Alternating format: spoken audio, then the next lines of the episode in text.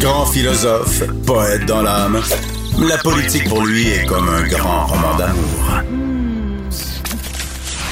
Vous écoutez Antoine Robitaille, là-haut sur la colline. Les parlementaires débattent actuellement du détail du projet de loi 96, là, article par article. C'est la loi qui renforce et actualise la loi 101, la charte de la langue française. On en discute avec Ruba Gazal. Bonjour.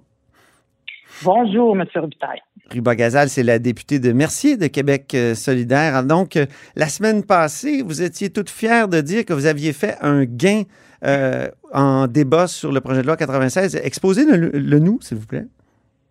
Oui, en fait, ce que j'ai proposé comme, comme amendement à un des articles du projet de loi 96, c'est que dorénavant, il ne sera plus permis aux employeurs d'exiger le bilinguisme quand ils font des embauches, sauf euh, s'ils l'exigent. C'est par exemple, c'est nécessaire que l'employé qui embauche soit bilingue, mais il faut que ça soit justifié par écrit dans l'offre euh, d'emploi.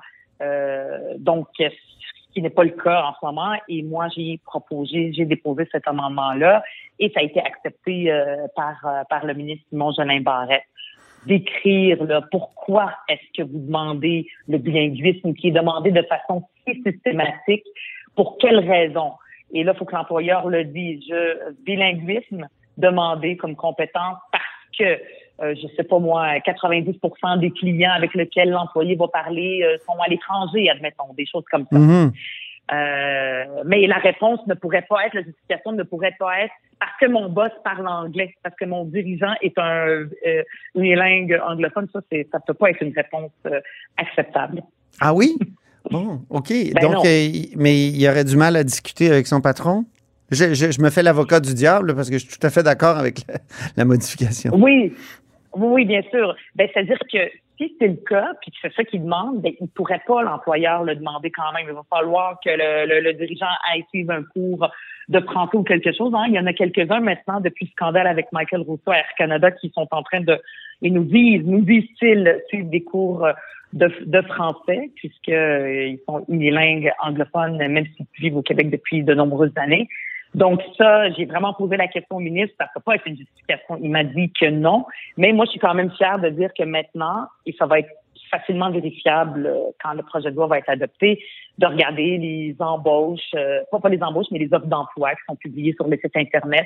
Quand c'est écrit bilingue, il n'est plus permis, il ne sera plus permis euh, d'écrire bilingue point. Il faut vraiment le justifier et dire pour, euh, pour quelle raison. Vous, on peut dire que vous êtes une enfant de la loi 101. Je suis une très fière euh, enfant de la loi 101. Euh, je suis arrivée au Québec à l'âge de 10 ans. Je ne parlais pas un mot de français. Oui, euh, non, merci. C'était à peu près tout.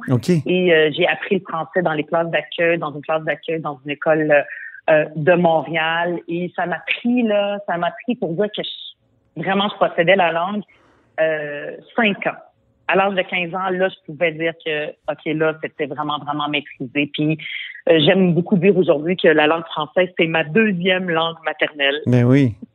Mais oui. Et, vous êtes allé à l'école en, français? Oui.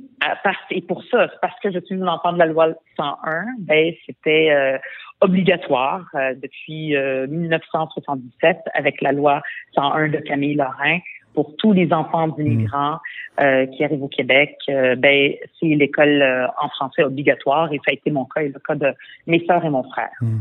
Et je vois actuellement, il y a une espèce de mouvement dans les cégeps francophones où on prend des, des, on vote des résolutions pour demander est-ce que la loi 101 soit appliquée au cégep parce que c'est important la langue d'enseignement puis Aujourd'hui, ben, on peut dire qu'on est finalement en immersion anglaise constamment par le, numérique, le web, que ce soit Netflix, euh, Spotify euh, et euh, vous savez ce dont je parle. Donc, qu'est-ce que vous pensez de ce mouvement-là? Est-ce qu'il ne faudrait pas réclamer du gouvernement de la CAQ qu'on applique la loi 101 au cégep? Ben, c'est un mouvement légitime parce qu'en ce moment, il y a vraiment un déséquilibre euh, de toute la population là, qui est inscrite euh, dans les cégeps, 18% de la population étudiante va dans les cégeps anglophones, alors que les anglophones constituent 8 Il y a une tendance de plus en plus qui monte. Il y a vraiment un déséquilibre et ça, à Québec solidaire, on le reconnaît.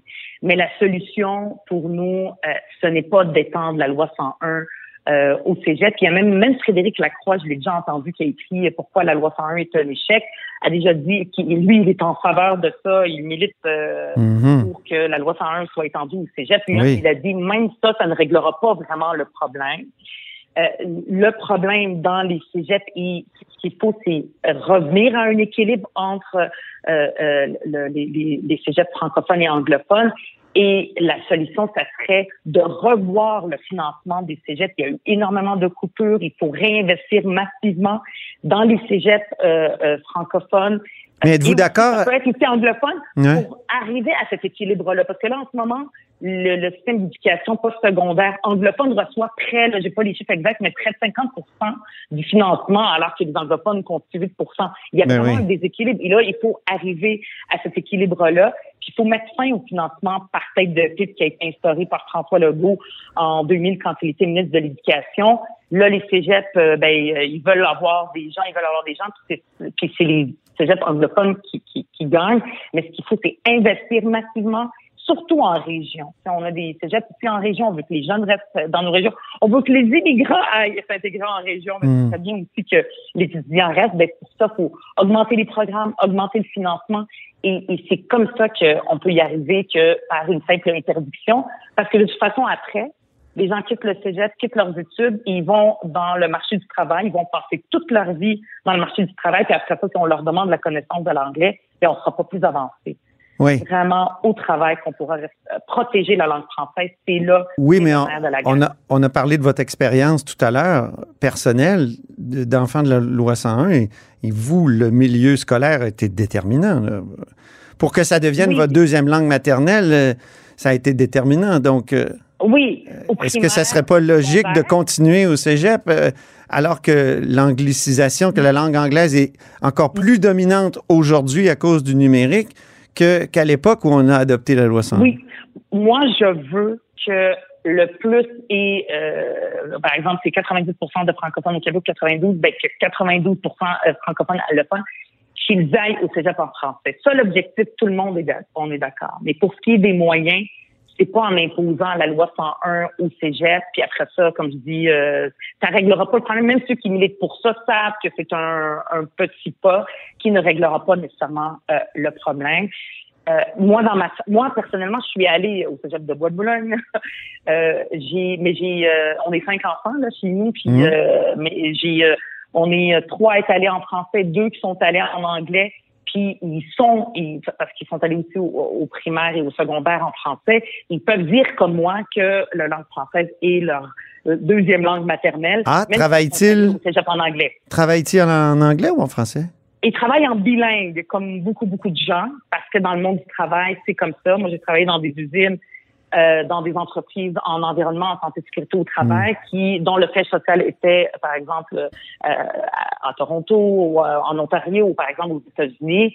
Puis quand le, ces boss-là arrivaient, ben, ça se passait malheureusement en anglais. Même chez Bombardier, j'ai assisté à des formations où mm. ça se passait en anglais parce que deux, trois employés euh, parlaient anglais et tout le monde, tu sais, les francophones. Ouais. Oui, oui, on comprend, on comprend. Fait que tout le monde dit rien parce qu'on a comme un sentiment de, de d'infériorité ou je sais pas qui, qui, qui, a été hérité de nos ancêtres, hein, même si on est rendu ailleurs aujourd'hui. Et là, tout le monde fait semblant Mais... qu'il qui parle anglais. Et c'est c'est là le problème. Ça réglera pas de façon fondamentale et, et, et, à long terme, de façon pérenne, le problème euh, d'avoir le cégep euh, de la loi 111. Rapidement, êtes-vous d'accord avec le plafonnement de clientèle que la loi propose? Euh, ah, dans les cégeps anglais, excusez-moi pour être précis. Exactement, c'est ça. Le gouvernement propose plus ce qu'on appelle un contingentement qui est inquiète. Nous, ce qu'on demande, c'est plus de réinvestissement. C'est ça vraiment la solution. Revoir le financement par tête de titre. Ça, c'est la solution de Québec solidaire. À plus long Mais vous allez voter pour ou contre? Le gouvernement. Ben, euh, on va voir. Là, on n'est pas encore rendu dans la discussion. Il y a possibilité aussi de s'abstenir parce que ce que ça crée, puis ça, je vais avoir la discussion avec le ministre, c'est de l'élitisme. Euh, on va contingenter les cégeps anglophones et on va prendre la crème de la crème, ceux qui sont les meilleurs, Hmm. ceux qui n'arrivent pas de passer, euh, et c'est- déjà le cas de plus en plus dans le cégep anglophone, ben les autres euh, vont aller aux francophones. C'est pas vraiment une bonne solution Ouais. à long terme de créer cet effet d'élitisme dans le cégep anglophone. Donc, vous allez voter contre? Ben, je, je vais voir. Peut-être que je vais m'abstenir ou peut-être on va voir de la, de la discussion. Euh, ça serait plus contre là, ou abstention en fonction de la discussion parce que j'ai beaucoup de questions au ministre, mais ça serait pas notre solution. Vous êtes- parce que ça crée l'effet. Finalement, à Québec solidaire, vous êtes pas mal mou là, sur le, le, le, le- le cégep. Puis, euh, la- tu sais, vous, vous insistez Pas- sur le travail, le travail, le travail, mais Ben, votre, là- votre propre euh, histoire de vie nous démontre que c'est l'école l'importance. Ben, ben, mon histoire de vie, oui, à l'école primaire, secondaire. Gérald Godin, il l'a dit. euh, les gens, ils passent, euh, la, ils passent un peu de temps dans leur vie à l'école, mais la grande majeure partie de leur vie, ils la passent Hmm. euh, euh, dans- au travail. René Lévesque disait que c'est pas normal quand on rentre dans une entreprise, Ouais. on monte les escaliers et les Mais ça, c'est les années Ça, c'est en anglais, 70. C'est comme ça. C'est les Non, années en 70, c'est pas. Il n'y avait pas d'Internet, là, puis de, de Netflix. euh, C'est une Oui, autre époque. C'est vrai. C'est une autre C'est époque. vrai, mais ça, il y a d'autres solutions aussi euh, en culture. D'ailleurs, je me demande où est la ministre de la Culture quand on parle de langue. Moi aussi. Aussi parler de la culture. et où est la ministre de la Culture pour aussi protéger la langue française? Elle Les- a un rôle à jouer. Elle n'est pas très présente. Elle laisse toute la place à Simon Jolin Barrette. Il y a un sujet délicat euh, qu'il faut aborder, c'est les Autochtones. Euh, D'après ce que je comprends, là, euh, euh, vous avez voté, puis le Parti québécois aussi, puis le Parti libéral, pour l'accès euh, de tous les Autochtones à l'école anglaise. Euh, Ouais. et là, ça me fait penser. Moi, je trouve que, bon, je- c'est triste parce que c'est comme si la langue la plus dominante, c'est l'anglais. La plus coloniale actuellement, là, c'est l'anglais. Et, et euh, vous, je vous ai entendu dire, puis j'ai entendu euh, Manon Massé le dire, que le français est une langue coloniale. Moi, j'avoue que ça me... On n'est pas en France ici, on n'est pas en Afrique euh, francophone. Ça me, ça me heurte.